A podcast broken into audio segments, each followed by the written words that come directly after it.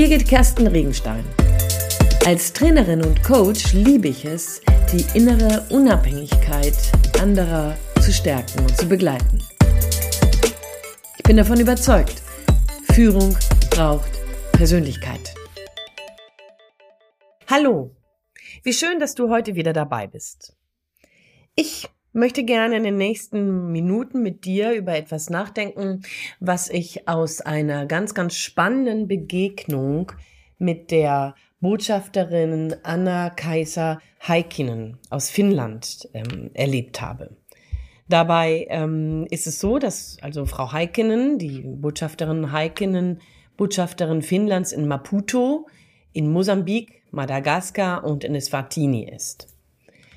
Ich habe gelernt in der Begegnung mit ihr, diese Begegnung ist eine Online-Begegnung gewesen und im Rahmen von einer VDU-Veranstaltung gewesen, dass sie mehr als neun Sprachen spricht und offensichtlich in diesen Ländern auch mit der Landessprache unterwegs zu sein scheint. Soweit habe ich das auf jeden Fall verstanden.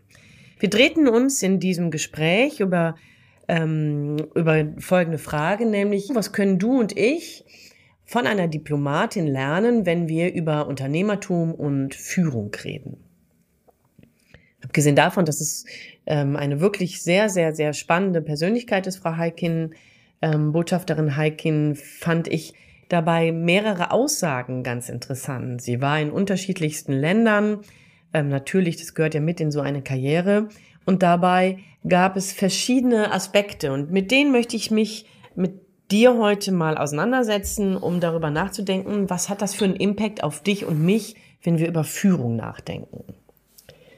Botschafterin Heikin war eine Zeit lang in Indien und auf die Frage, was sie in den verschiedenen Ländern mitgebracht hat und für sich gelernt hat, also nicht ein Andenken im Sinne von, ich hänge mir da was an die Wand, sondern ein Andenken, was im Herzen sich verfangen hat, ähm, da gab es eine Antwort, die ich sehr spannend fand, nämlich, ähm, aus Indien hat sie sich mitgebracht, dass es viele richtige Antworten auf eine Frage geben kann.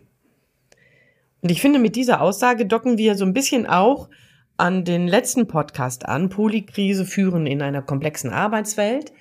Denn da ging es ja auch darum, hey, da gibt es ganz, ganz, ganz, ganz viele Fragen und wir müssen raus aus der Box, dass wir für viele Fragen eben eine Antwort haben, sondern umgekehrt, es gibt auf viele, viele Fragen eben ganz, ganz, ganz viele, viele, viele mögliche Antworten.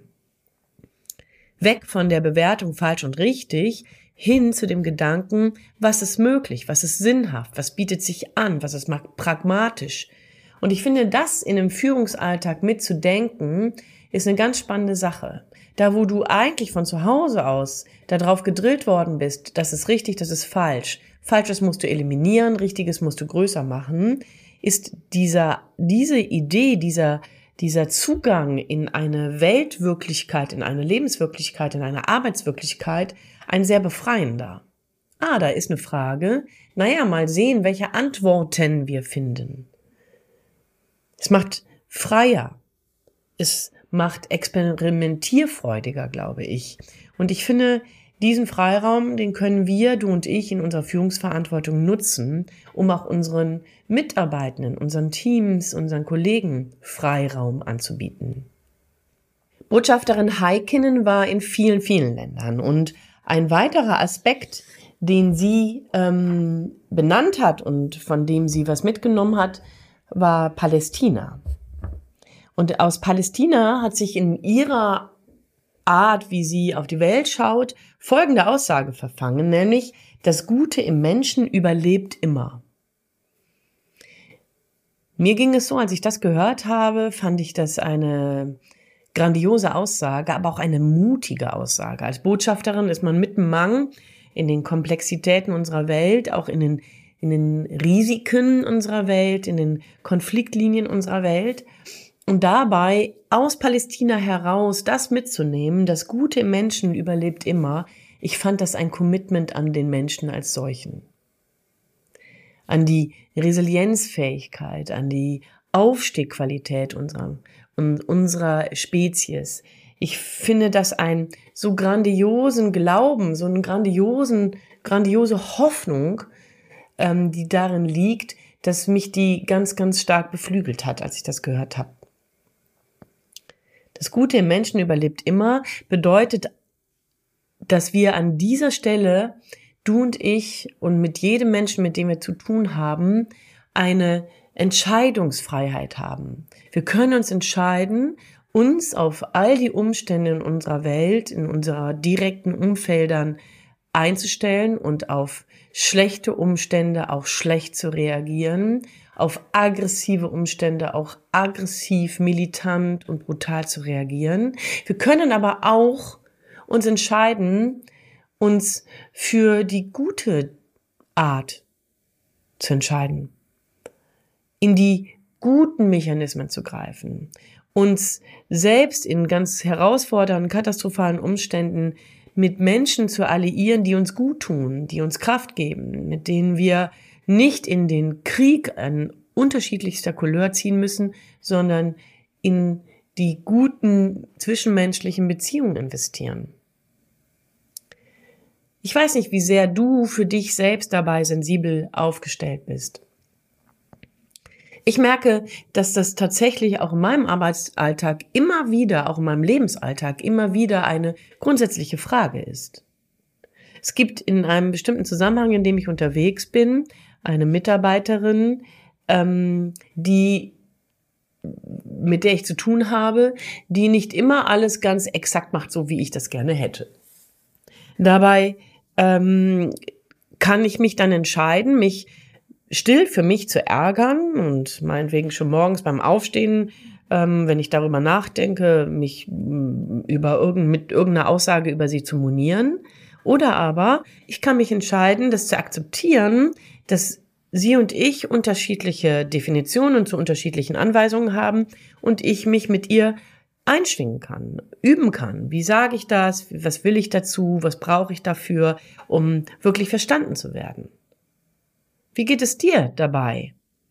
Ganz konkret, runtergebrochen, ja raus aus dem palästinensischen Lebensalltag, rein in deinen ganz kon konkreten Arbeits- und Führungsalltag. Wie sehr bist du selbstbestimmt und reagierst konstruktiv auf Umstände, die vielleicht destruktiv oder gewalttätig oder aber bedrohlich sind? Das Gute im Menschen überlebt immer, da, so ergänze ich das, wo du und ich uns dafür entscheiden, dem guten Raum zu geben und nicht dem schlechten. Ist wie die Geschichte von dem ähm, von den beiden Wölfen, ja, der der Wolf der Negativität und der Wolf der Positivität und ähm, das ist ein Bild, was von einer Großmutter einem Enkel erzählt wird. Der Enkel fragt sie nämlich, Großmutter, wie kann ich mein Leben gut gestalten? Und die Großmutter sagt, naja, da gibt's den Wolf der Negativität und der Wolf der Positivität ist. Und dann sagt er, ja, und was mache ich mit den beiden? Naja, denjenigen, den du nährst, den du ernährst, der wächst. Und ich glaube, daraus können wir tatsächlich nochmal mitnehmen. Du und ich, wir haben eine Entscheidung. Ob das Gute im Menschen überlebt oder nicht, liegt an dir und an mir. Und dann gibt es noch ein drittes Land. Sie war in ganz, ganz vielen Ländern ähm, die Botschafterin Haikin. Ähm, aber es gibt noch ähm, eine Aussage, die ich ganz spannend fand. Sie hat aus Mosambik etwas mitgebracht. Und zwar sagte sie dort, ähm, sie fragte sich, ob Entwicklung Menschen wirklich glücklicher macht. Denn sie fragt sich auch, was glücklich macht. Wer ist denn eigentlich glücklich? Und das finde ich ganz spannend. Sie als Finnin, ja, fragt sich das. Zufällig war das Interview auch ähm, an dem Tag ähm, de, des Glücks, an dem Internationalen Tag des Glücks. Sie fragt sich das als Finnen, den, denen man eigentlich nachsagt, dass sie das glücklichste Volk der Welt sind. Und wenn wir über Glück nachdenken, ganz spannend, ne? Diplomatie und Führung und Glück, wenn wir über Glück nachdenken, Dabei gibt es dann unterschiedliche Kriterien, die Glück beflügeln. Einige davon nenne ich dir gerne mal. Nämlich, wir sind dort glücklich, wo wir Freiheit erleben. Wir sind dort glücklich, wo wir großzügig sein können. Wir sind dort glücklich, wo wir uns gegenseitig sozial unterstützen, wo Korruption abwesend ist und wo Dankbarkeit unser Denken mitprägt. Ja. eine spannende Konstruktion. Man könnte eigentlich schon fast fragen, und damit könnte der Podcast fast schon zu Ende sein, bist du glücklich? Bist du großzügig? Tust du was dafür, dein Umfeld um dich herum oder darüber hinaus sozial zu unterstützen? Stärkst du deine Integrität, statt dich zu korrumpieren, korrumpieren zu lassen?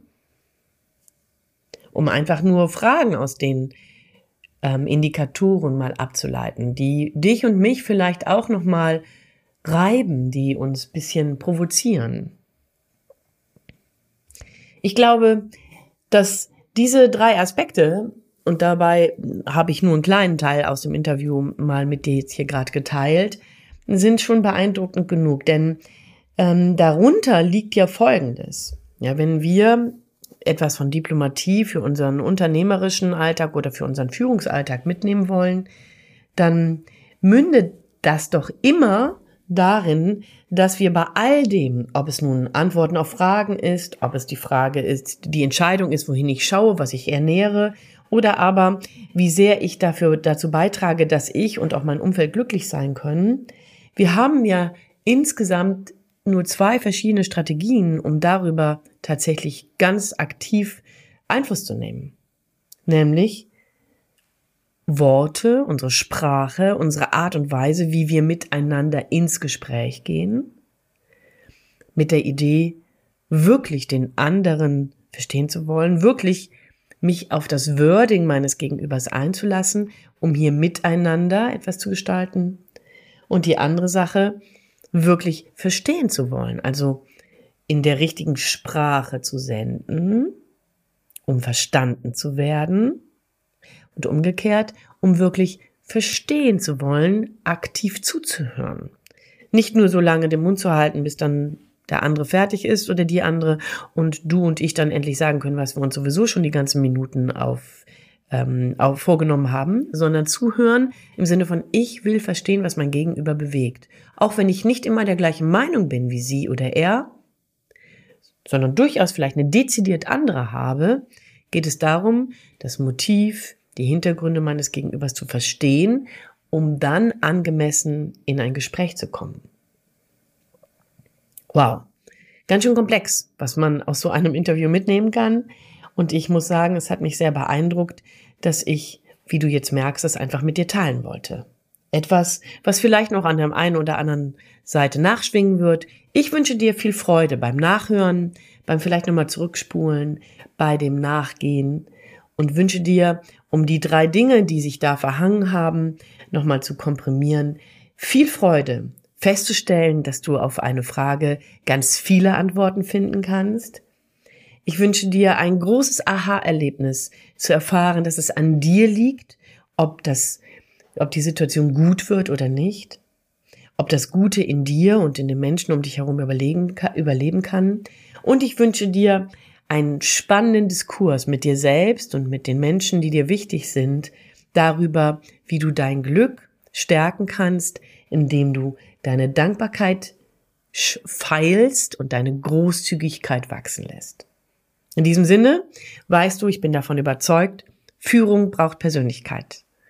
Und deswegen viel Freude beim Ausprobieren, beim Wachsen lassen, beim Verwerfen und beim Neustarten. Deine Birgit Kersten Regenstein von Teamkompetenz. Einfach stärker machen.